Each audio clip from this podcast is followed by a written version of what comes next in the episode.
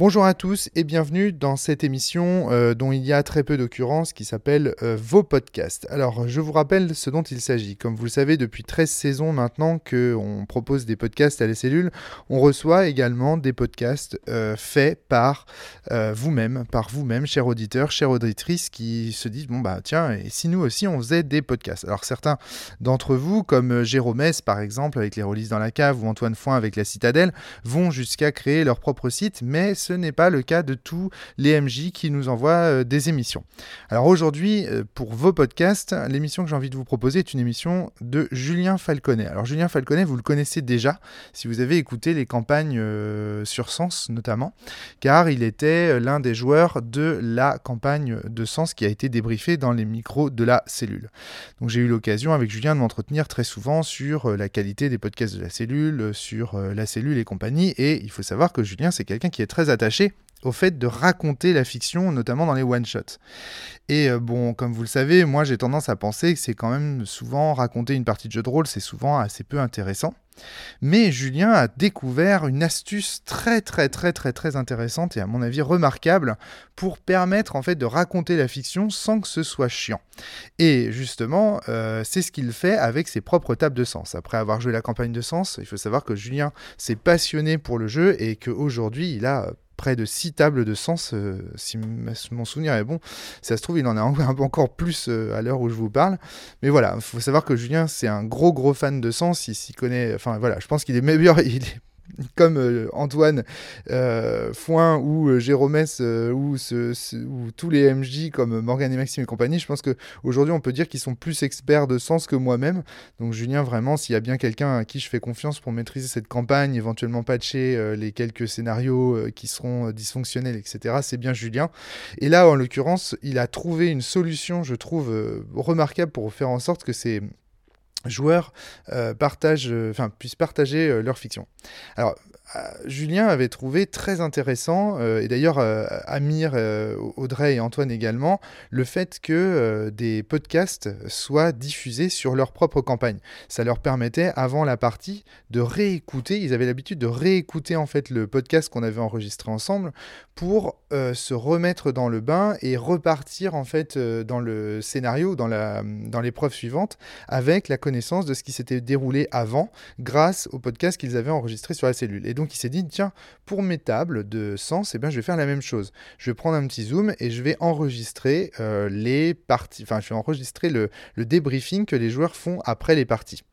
Et en fait, il a, organisé ça sous la forme d'un rapport, c'est-à-dire que le commandant de la team, euh, le, commandant de la, team qui, euh, bug qui, affronte euh, les, épreuves de sens, va être amené à faire son rapport à Gladius et donc à raconter ce qui s'est passé pendant la partie, en compagnie évidemment des autres membres de la team ce qui donne en fait une succession. Alors là, ce qu'a fait Julien, c'est qu'il m'a proposé un enregistrement d'une succession de débriefings comme ça de toute la campagne de Sens Renaissance en fait. C'est-à-dire qu'il a enregistré une seule et même table, euh, tous les débriefings, euh, il a enregistré tous les débriefings d'une seule et même table euh, de chaque épreuve. Et il les a coupés et il les a mis bout à bout. Ce qui va vous donner en fait un aperçu par des débriefings extrêmement rapides de la fiction de chaque partie de Sens, de toute la campagne de Sens Renaissance. Alors, euh, je veux dire, euh, souvent on s'est demandé comment présenter euh, Sens Renaissance et l'intérêt de Sens Renaissance à travers des émissions. À la cellule, on s'est souvent posé la question, mais comment partager notre passion de sens à travers des émissions? Et bien là, je trouve que Julien a trouvé une, une, manière tout à fait remarquable de nous faire partager en fait le contenu de Sens Renaissance en nous racontant une fiction, mais sans que ce soit chiant. Parce que comme c'est un débrief, ils mettent un petit peu de leur subjectivité aussi. Ils racontent évidemment les faits, et rien que les faits de ce qui s'est passé, mais on a aussi les commentaires des joueurs derrière, enfin des, personnages ou des joueurs. D'ailleurs on ne sait pas très bien euh, et ça c'est ça c'est remarquable aussi. Pour sens ça a du sens vous le savez. Euh, et donc on a aussi des petites réflexions et tout ça. Et j'ai trouvé vraiment le format très intéressant. Alors j'ai regretté de temps en temps qu'il y ait certains trucs qui soient coupés parce que Julien évidemment a coupé énormément de choses pour vous proposer une émission assez courte qui résume euh, toute une campagne toute la campagne de Sens Renaissance. Donc en soi déjà c'est une épreuve d'avoir réussi à faire cela. C'est un tour de force incroyable de la part de Julien. Mais j'ai regretté quand même qu'il y ait certaines choses qui soient coupées. Il y avait certaines réactions de joueurs que j'attendais et là, hop, c'était coupé. Il y a des moments aussi, notamment dans le débrief de ICIL, vous verrez où c'est tellement coupé que je pense que c'est un peu difficile parfois de comprendre les événements. Après, je me suis posé la question de savoir si Julien n'avait pas fait ça pour éviter de trop spoiler la campagne. voilà, mais en tout cas, j'ai trouvé que c'était un podcast tout à fait remarquable, un format remarquable. J'avais jamais entendu un format comme ça. J'ai trouvé ça assez intéressant à écouter, vraiment très passionnant, notamment dans les réactions, encore une fois, que les autres joueurs Donc, je vous propose aujourd'hui de vous le partager et j'espère que ça vous inspirera parce que je pense que vraiment, c'est quelque chose à faire, euh, même sur d'autres campagnes. Là, évidemment, il s'agit d'une campagne sur sens, euh, donc c'est normal aussi que la cellule le diffuse parce que ça fait longtemps en plus qu'on vous avait pas diffusé de podcast sur sens, donc c'est important de temps en temps de, continuer à le faire. Mais euh, même sur d'autres campagnes, je pense que c'est une expérience qui peut être très intéressante y compris pour des MJ qui voudraient découvrir le contenu d'une campagne, d'avoir un podcast comme ça de 40 minutes qui débriefe euh, épisode après épisode euh, la, campagne. Enfin bref, en tout cas, j'ai trouvé que c'était remarquable. Donc euh, je vous le partage aujourd'hui. Voilà, désolé pour cette longue introduction, mais vraiment, je pense que sans cette introduction, ça aurait été difficile de comprendre l'intérêt de l'émission que vous allez écouter. Vous n'auriez pas compris ce que vous étiez en, train d'entendre. Donc voilà, j'ai préféré vous faire cette petite introduction. Voilà, je vous laisse avec votre podcast. Merci beaucoup à Julien et à tous ces joueurs et joueuses d'avoir euh, participé à cette expérience. C'était vraiment super intéressant. Euh, si Julien a d'autres euh, podcasts de cette nature, moi je suis vraiment favorable à, les, diffuser et tout ça. Je, trouve ça vraiment très intéressant. Donc merci à vous tous et toutes pour, pour ces podcasts. Merci à vous, chers auditeurs et auditrices, de m'avoir écouté jusqu'au bout. Et puis bah, je vous laisse justement avec le podcast de Julien. Je vous laisse découvrir ça. C'est vraiment... c'est ouf. À très vite.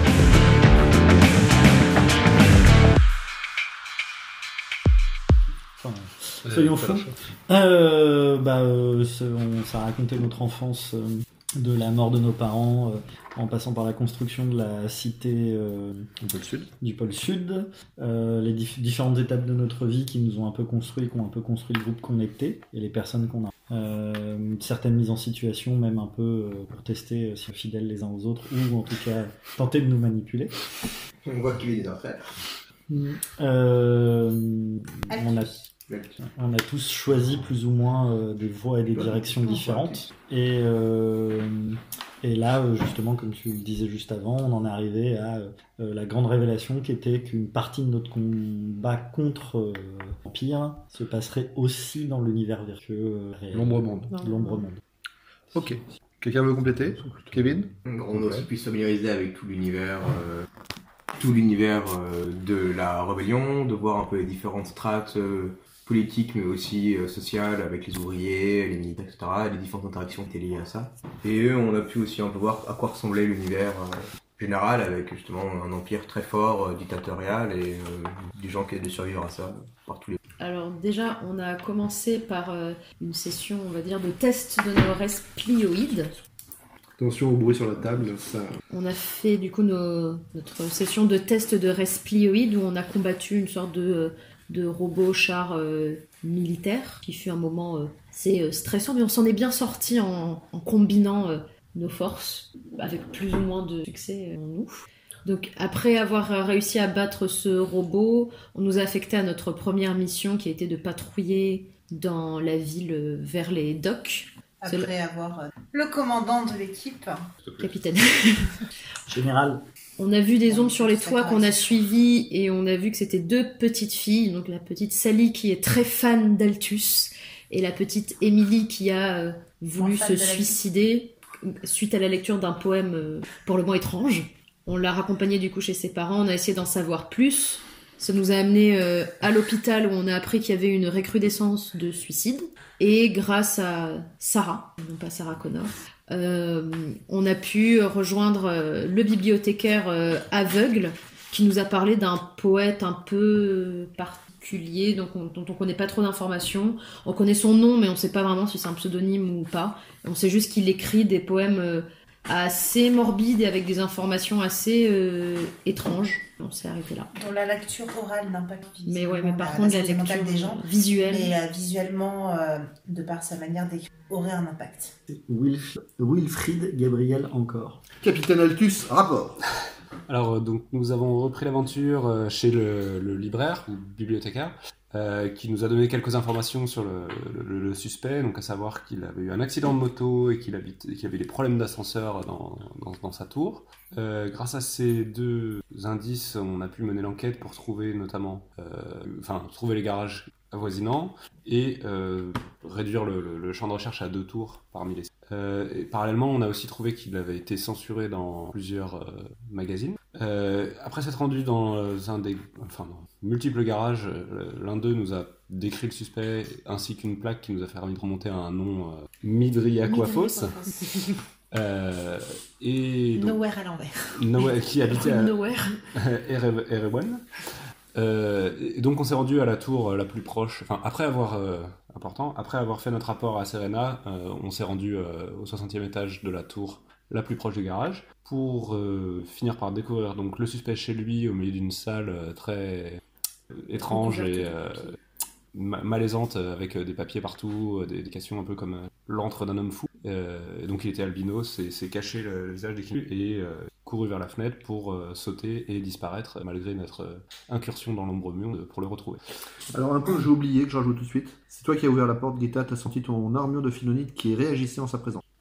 Ah, d'accord. Et euh, il n'y a pas que la pièce qui était malaisante. hein. Même lui, à le regarder, il y avait un truc dérangeant. Bah on sait pas. Il a dit que la Philonite ne réagit qu'aux bugs. aux- Ah, Ah, ah oui, effectivement. Ah, C'est ce qui vous a été Détail. dit, en tout cas. ah.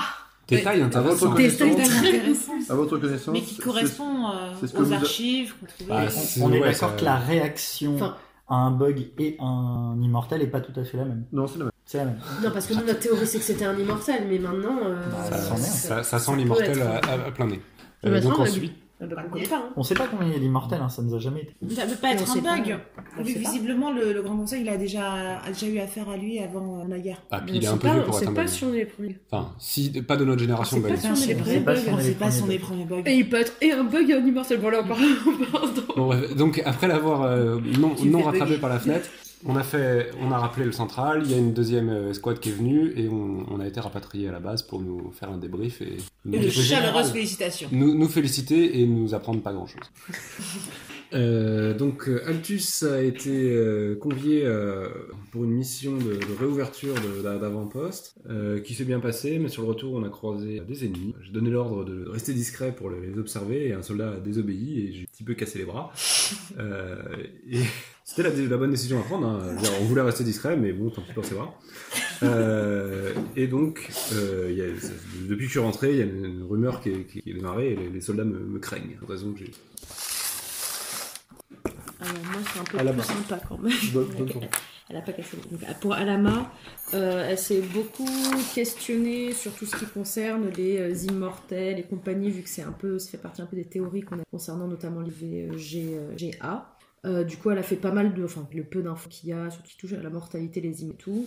Et euh, ça l'a pas mal questionné et perturbé. À la suite de ça, bah, elle est quand même pas mal sortie avec les, les bugs ses amis et aussi les, les autres bugs. Elle a aussi eu une discussion avec euh, Soren un peu sur toutes ses interrogations quand il est passé à la base. Et euh, elle a déjà voir ses amis, ça lui a un peu remis du baume au cœur et aussi voir la petite euh, Emily et ses parents. Et depuis d'ailleurs, elle s'est dit qu'elle allait un peu s'occuper des nouvelles générations pour pas qu'ils sombrent un peu dans le désespoir comme ce qu'elle a pu voir. Et elle donne des, de musique euh, à des enfants. Et elle soutient pas mal Gabi qu'elle voit pas très bien en ce moment. Disparition. Alors, Gabi. Il se retrouve énormément hanté par ses cauchemars, notamment à cause de Wilfried.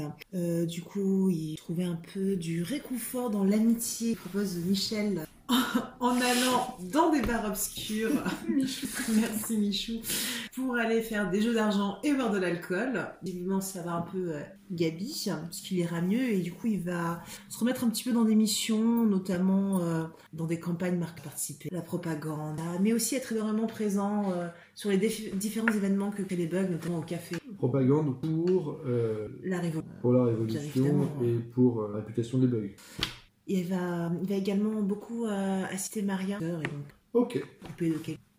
Et donc, euh, au milieu de ces entrefaits, l'équipe est convoquée par Gladius Sword, qui euh, les envoie en mission au pôle Nord.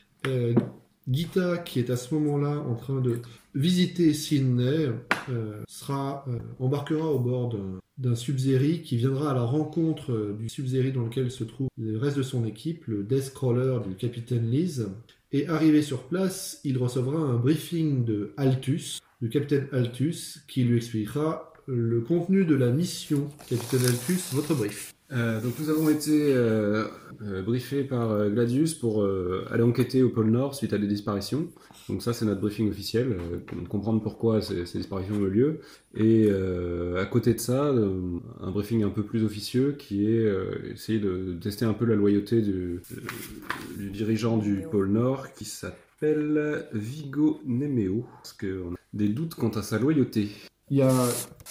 Ok, c'est ce que tu diras, tu me rappelles Ah, l'équipe- l'équipe de John.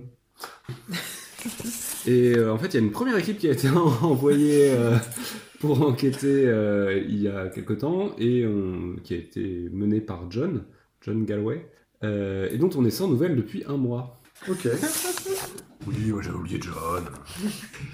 très bien.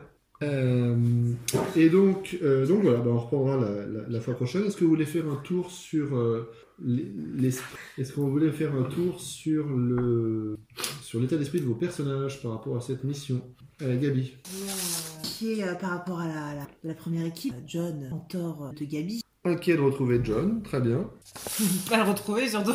Alama plutôt euh, déterminée, notamment qu'on sait déjà la puce à l'oreille de WGA, bah, dans la Hmm. hâte d'en savoir plus. Ok.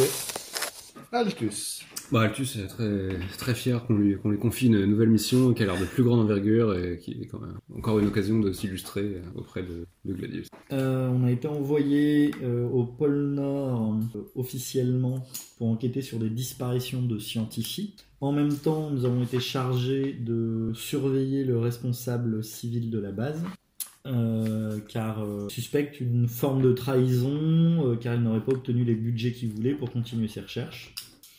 Euh, dans le déroulé exact, euh, Ita les a rejoints dans leur euh, dans leur sous-marin. Et euh, euh, donc là, la mission est lancée. Arrivé sur place, on a été reçu par euh, Vigo Nemo. Nem- Néméo.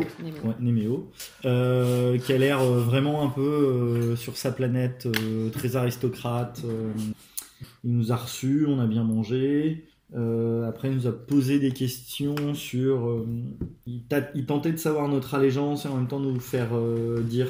enfin, il sous-entendait que les bugs avaient été inutiles, qu'on avait été qu'une perte de temps. Ou en tout cas qu'il fallait agir, fallait pas, fallait pas attendre. Là-dessus, on a commencé notre enquête un peu en lui posant des questions où il a dit qu'il ne connaissait à peine ceux qui avaient disparu. En tout cas, il travaillait pas avec eux. Le lendemain matin, on a euh, rencontré le commandant militaire qui lui nous a donné des, plus de détails sur les disparus et des- après euh, deux enquêtes. Qu'il avait. Et qui Oui, nous attendait impatiemment. Il nous attendait impatiemment et euh, il soupçonnait fortement le. Euh, donc après, on a suivi les pistes euh, qu'il nous a données euh, et on s'est très vite rendu compte que euh, bah, euh, au moins deux des personnes euh, travaillaient directement euh, avec Vigo sur un projet très secret. Et euh, voilà, quand on se décide à aller soit espionner, soit confronter Vigo, au moment de traverser les passerelles, une arme plutôt inconnue qui a l'air d'agir sur la gravité euh, s'est mise en marche au point c'est tellement puissant que ça a arraché les passerelles et on a commencé à couler. Et la seule manière qu'on a eu de s'en sortir c'est de passer dans l'ombre monde. Et en, euh, grâce à un geste héroïque de Gabi on est remonté très vite en haut. Et là euh, Le doit- geste héroïque, c'est l'utilisation d'un nombre pouvoir. l'utilisation de l'ombre pouvoir puissant. Très balèze. Euh, et euh, bah là, on en est au moment où il faudra qu'on décide de ce qu'on fait. Euh, même si je pense que la bonne technique, c'est de tous passer dans l'ombre monde et de lui péter la gueule. Dans, le, dans le, la, la vraie terre et de lui péter la Je vous laisse comprendre. Ok. Est-ce que quelqu'un veut rajouter quelque chose C'est bien dans la merde. Non, mais on n'a aucune trace des disparus, on n'a aucune piste pour la première équipe. On a des gens sont morts dans son On a failli crever, des gens sont morts dans le sous-marin, on ne sait pas qui était ce sous-marin-là. Et également, vu le sous B, nous a Le Deathcrawler bien galéré à monter. C'est pas vraiment. On est dans la. c'est- Alors, du coup, on a commencé quand on est sorti de la crevasse où on avait été en épisode. On est rentré. Vas-y. On est rentré à l'intérieur euh, de- des laboratoires. On était encore euh, dans, euh, dans l'ombre monde et on a vu qu'il y avait une sorte de de maillage sur le sol un peu étrange et on a remarqué que ça nous renvoyait des décharges de décharges au visage. On a décidé de repasser dans monde lumière ou monde kebab selon que de l'appeler. On a fouillé pour euh, trouver les euh, pour retourner dans le bureau de, de Néméo, Ce que les scientifiques appellent le monde. monde réel, ouais, le monde réel. En allant vers les appartements de Néméo, on a trouvé des scientifiques la tête littéralement dans le plafond. Ça nous a pas rassurés. Puis en fouillant dans les appartements de Néméo, on a trouvé euh, un escalier qui nous a conduit à une salle où on fantôme scientifique. Et enfin, ça nous a donné accès à une sorte de tour de garde où on a retrouvé, en fait, c'est Romuald Crow, le mort depuis plusieurs semaines. Deuxième coup, qui nous avait bien celui-ci décédé. Et on a entendu aussi une voix euh, inconnue. Ah oui, on a, on a trouvé sur le corps de Romuald euh, un testament qui nous a permis de voir qu'il y avait euh, une sorte de grotte souterraine, qui n'ont pas l'existence, et on a décidé d'y aller. Euh, malheureusement, sur le chemin, on s'est fait attaquer par un quadrilla. Il nous a euh, assez euh, malmené, on peut le dire. Euh, donc après plusieurs, plusieurs moments, que ce soit dans l'ombre monde ou le monde réel, on a réussi tant bien à atteindre ce sous-sol, trouver un laboratoire secret. Alors qui a priori n'existait que dans le monde réel parce qu'on très, euh, avait un éboule dans l'ombre monde, mais on ne sait pas si la cavité. Dans ce laboratoire secret, on a vu du coup toutes les personnes disparues qui étaient alitées et a priori euh, sédatées. Et on a également euh, vu Néméo qui était avec le quadrilla nommé Serum, qui semblait du coup euh, travailler pour euh, Néméo. Après un combat euh, plus que complexe, où on a. Ouais, épique! Épique, mais bon, où certains ont failli euh, risquer leur. voilà, c'est ça. Euh, nous avons réussi à tuer le quadrilla qui s'est euh, évaporé, enfin qui est, qui est poussière. Et euh, Néméo qui avéré être une extrêmement lâche, un peu euh, pleuré euh, au pied en pliant de ne pas le. Bon, on a, ça a failli arriver, mais on a réussi à contenir euh, Gita. Il nous a donné quelques informations, comme le fait que le Quadria qui travaillait pour était un, dépe- un indépendant qu'il avait rencontré à la Nouvelle-York et qui lui avait donné de l'argent pour faire euh, ses recherches. Recherches euh, pour lesquelles en fait il comptait fabriquer. Parce qu'a priori, euh, ben, mais il n'a pas souhaité nous donner beaucoup plus d'informations, vu qu'il a demandé à conseil pour son procès, il n'a pas voulu. Malgré euh, des tentatives assez euh, musclées de le faire parler, ça n'a pas abouti. Du coup, bah, on l'a, on l'a, on l'a attaché, on a prévenu Gladius des les malades, injecté le et personnage. Voilà, pour tout, pour tout le monde et particulièrement pour moi. Très bien. Et j'ai vu un, Alama a vu un personnage étrange à la toute fin, fond de la grotte. C'est volatilisé. Je t'attendrai à la nu- à la nu- Enfin, fauteuil. Alors, euh, on, est, euh, on est retourné au pôle sud après avoir un peu travaillé au pôle nord. Arrivé au pôle sud, euh, bon, il y a eu plusieurs événements qui seront résumés tout à fait au Slack, mais grosso modo, il y a eu le procès d'interrogatoire euh, du type qu'on avait arrêté au pôle nord. Euh, il y a eu euh, un bug euh, d'émis de ses fonctions et un bug qui a été enterré. Donc il y a eu des moments un peu tristes et c'est un peu compliqué. Euh, on a été missionné euh, pour aller à la Nouvelle-York, euh, puisque a priori il y a un message qui a été entendu. on a reçu un appel de détresse de la Nouvelle-York et donc on a envoyé voir ce qui se passe. Entre autres, on doit enquêter sur un vortex qui est présent et qui est présent aussi dans l'ombre monde et sur un quadrilla qui est présent et qui s'appelle Graver et qui aurait été à l'origine du virus. Euh, voilà. Donc euh, on a fait le voyage, ça s'est globalement bien passé, euh, à part quelques tensions dans l'équipe. Arrivé sur place, on a la ville est bien dévastée, surtout à cause du vortex et des arcs électriques qu'il produit. On a vu qu'il y avait une présence de l'Omicron puisqu'on a détruit 5 drones, plutôt de manière efficace. Euh, ah oui, on, a, euh, on est accompagné par euh, William. Wilfried. Wilfried. Ça, j'étais pas loin, un prince. Euh, donc Wilfried, le poète euh, de notre toute première mission, euh, qui a décidé de nous aider euh, parce qu'il a l'air de bien aimer. Euh, donc euh, on est tombé sur une tribu qui sont les euh, les Alkites. Euh, donc clairement, euh, ils sont dans le besoin, ils manquent de nourriture et de médicaments. Euh, dans l'eau, on a réussi à faire plutôt ami-ami avec eux, même s'ils sont encore sur leur garde, mais ils veulent bien qu'on les évacue. Dans l'eau, il y a une fille qui s'appelle Jennifer, qui serait a priori un bug, puisque la filleonite a réagi.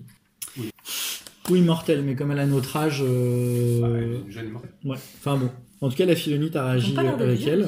Et elle a l'air d'être plutôt maline parce que euh, c'est elle qui, euh, qui a réussi à envoyer le message. Euh, donc euh, voilà, on n'a eu aucune perte avec nos hommes, tout va bien. Euh, et là, là, on a appris qu'il y a environ, euh, entre, environ 3000 personnes, 5000. 5000 personnes euh, qui seraient là et que les tribus sont en guerre les unes avec les autres. Donc ça sera peut-être pas facile de tous les évacuer. Il faut qu'on définisse si euh, on appelle le QG pour demander euh, euh, tout, Ah, tout ce qu'il nous faudrait pour pouvoir les évacuer. Mais euh, je pense. Et là, on se dirigerait vers le vortex pour essayer de d'enquêter sur le vortex et de rencontrer. euh, Oui, nous avons donc rencontré les Elkites, euh, après avoir échangé un peu et découvert la, la nouvelle bug. Nous avons décidé de partir euh, en mission au centre de l'île pour trouver, enfin pour chercher euh, Graveur. Donc on a pas mal marché euh, dans les tunnels, euh, rencontré des tas de, sculptures et gravures abominables. Euh, pour enfin, à mesure qu'on se rapprochait, euh, voir de plus en plus de choses surnaturelles euh, de type hallucination, illusion, euh, fantômes et autres. Euh, du- notamment deux enfants euh, quadrillas qui, déchiraient un, un cadavre euh, humain, c'est sympa. Et donc ensuite, on a donc fini par remonter en haut l'immeuble et rencontrer notre ami graveur, euh, qui n'était pas très coopératif, euh, qui donc euh, était globalement fou et voulait fusionner les deux mondes en utilisant, en sacrifiant des infectés pour faire fusionner les deux mondes pour régner sur les deux mondes. Parce qu'a priori, ils sont super balèzes chez eux, donc là, ils seraient super balèzes partout. Et euh, s'en est suivi une séance de, blessures mortelles. Et euh, voilà, il nous a lâché quelques informations euh, sur notamment le fait qu'on serait à l'origine des, des quadrillas. Et ensuite, voilà. ah oui, à un moment, on a quand même contacté la base pour demander plus de, transport pour pouvoir rapatrier. Et voilà. Petite scène de ménage sur la fin pour s'expliquer expliquer les mensonges de certains et certaines. Euh, et voilà pour la fiction. Si vous avez d'autres trucs à rajouter, je sais pas. Personnellement, Alors. j'ai pas menti, j'ai juste omis des choses. Alors, du coup, euh, il se trouve qu'en fait, on, est, on a quitté la Nouvelle-York euh, après qu'on nous ait fait part de la présence d'un ovni euh, qui aurait euh, apparemment dévié sa propre trajectoire, donc ça prouve que l'ovni peut être piloté, et qu'il aurait atterri euh, dans la mer au niveau de l'Afrique. Donc, euh, on a très rapidement euh, lancé des tests pour savoir si c'était quelque chose d'artificiel ou pas. On a capté qu'il y avait un message dans, cette, dans cet ovni, un message qu'on a très facilement réussi à décrypter grâce à Altus et à Gabi, bien évidemment, qui signifiait à l'aide Soren Solipsis, vous êtes notre dernier espoir. Donc, on a décidé tout simplement bah, d'aller voir euh, ce qu'il en était, euh, évidemment en le faisant d'abord écouter à, Soren Solipsis pour avoir euh, un avis sur la chose. Du coup, nous sommes partis au niveau de l'Afrique. On, est arrivé au niveau des pyramides et on a. Vous me dites si j'oublie quelque chose, hein, vraiment. désolé, c'est pas très clair. Euh, on est tombé aussi sur, euh, au niveau des pyramides sur euh, l'Omicron qui visiblement cherchait aussi cet ovni-là. On n'a pas attaqué ni rien, on a juste dévié et nous sommes donc tombés sur cet ovni qui est en fait un- une capsule contenant des fragiles donc qui sont visiblement des petites perles de nacre qui en vérité n'étaient pas des perles de nacre mais des paires d'œil qui, qui ont- sont rentrés en contact avec nous car ils recherchaient euh, Soren Solipsis pour les aider. Ils communiquaient avec nous tra- en écrivant dans le sable. Donc euh, c'était apparemment des anciens humains, ils ont totalement perdu la mémoire. La seule chose qu'ils savent c'est qu'ils devaient retrouver euh, Soren. Et euh, donc on a appelé Soren qui est euh, venu euh, immédiatement euh, pour voir euh, ces, euh, ces fragiles. Et visiblement, il semble les avoir recon- reconnus.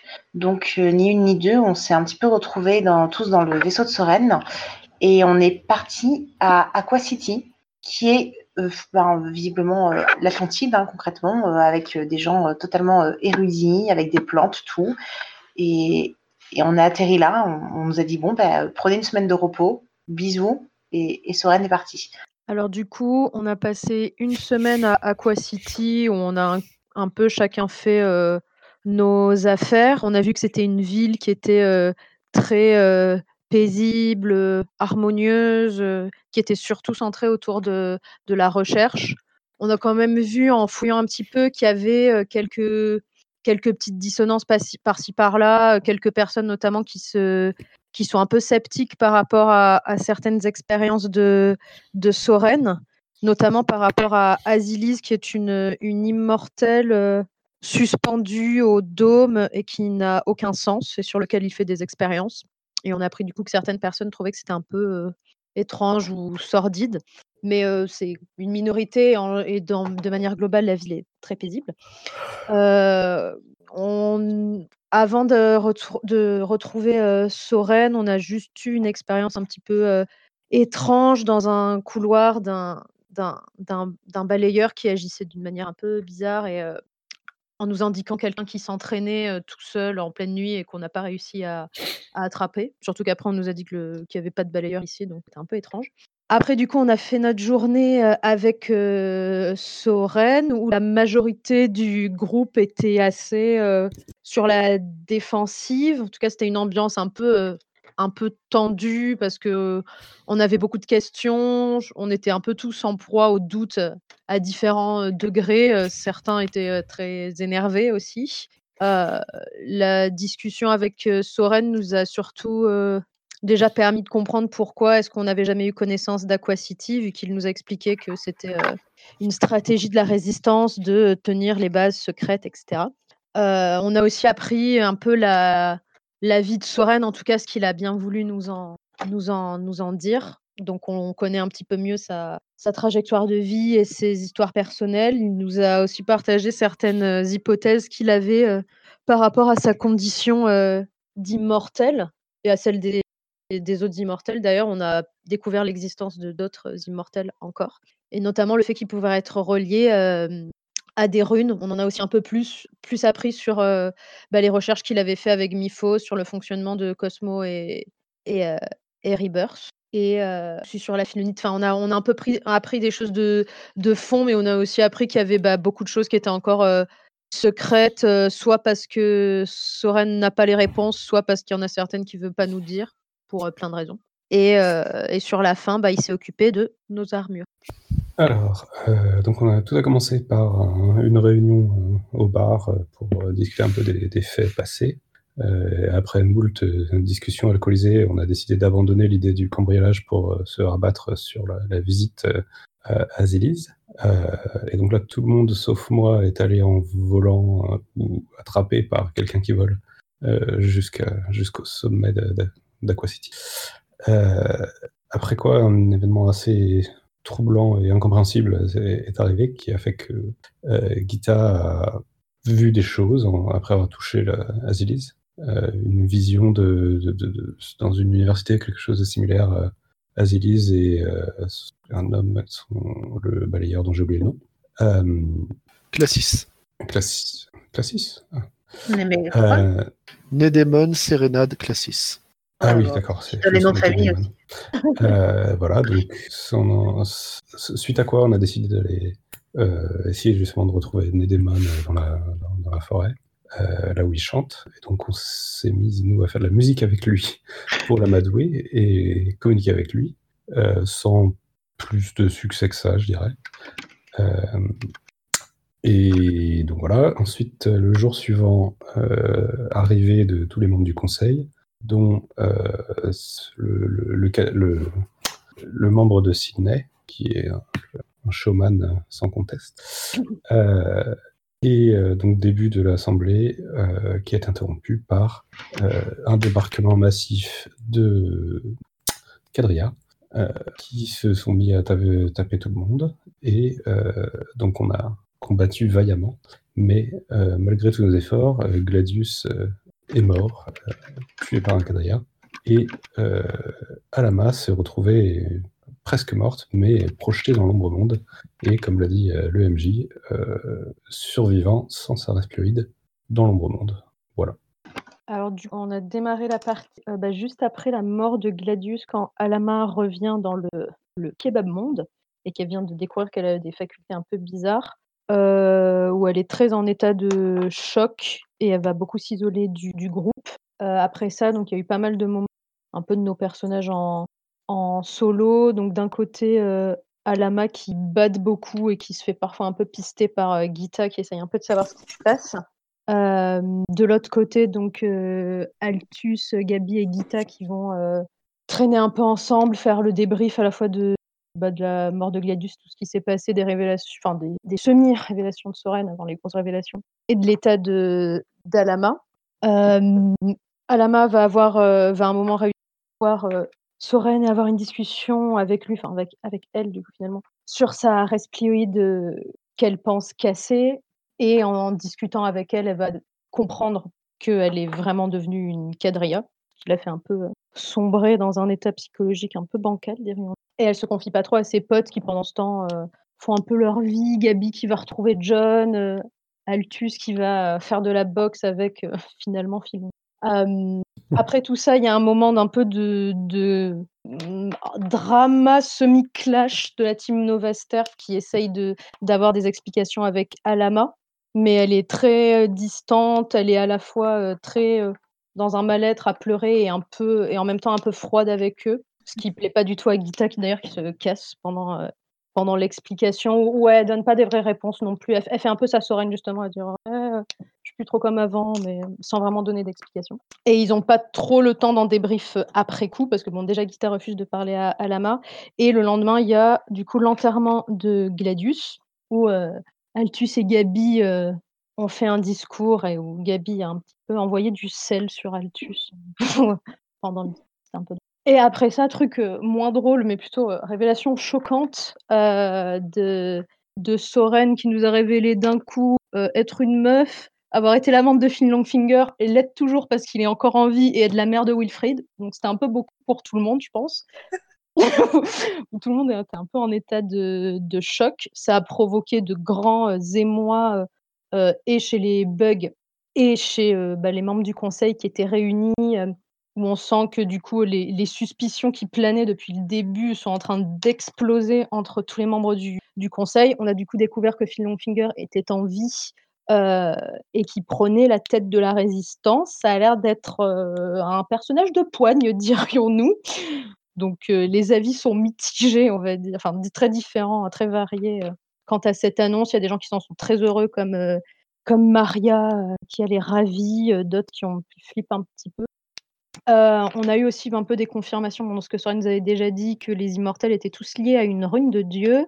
Euh, confirmation du coup que Soren était lié à la rune de vie parce que c'était une de nos théories et que Finn Longfinger était lié à la rune de mort et d'autres hypothèses voilà. Et euh, après tout ça, oh oui, on a été conviés à, on nous a ordonné d'avoir une réunion le lendemain avec un entraînement spécial parce qu'on va faire partie de la garde rapprochée de Finn Longfinger.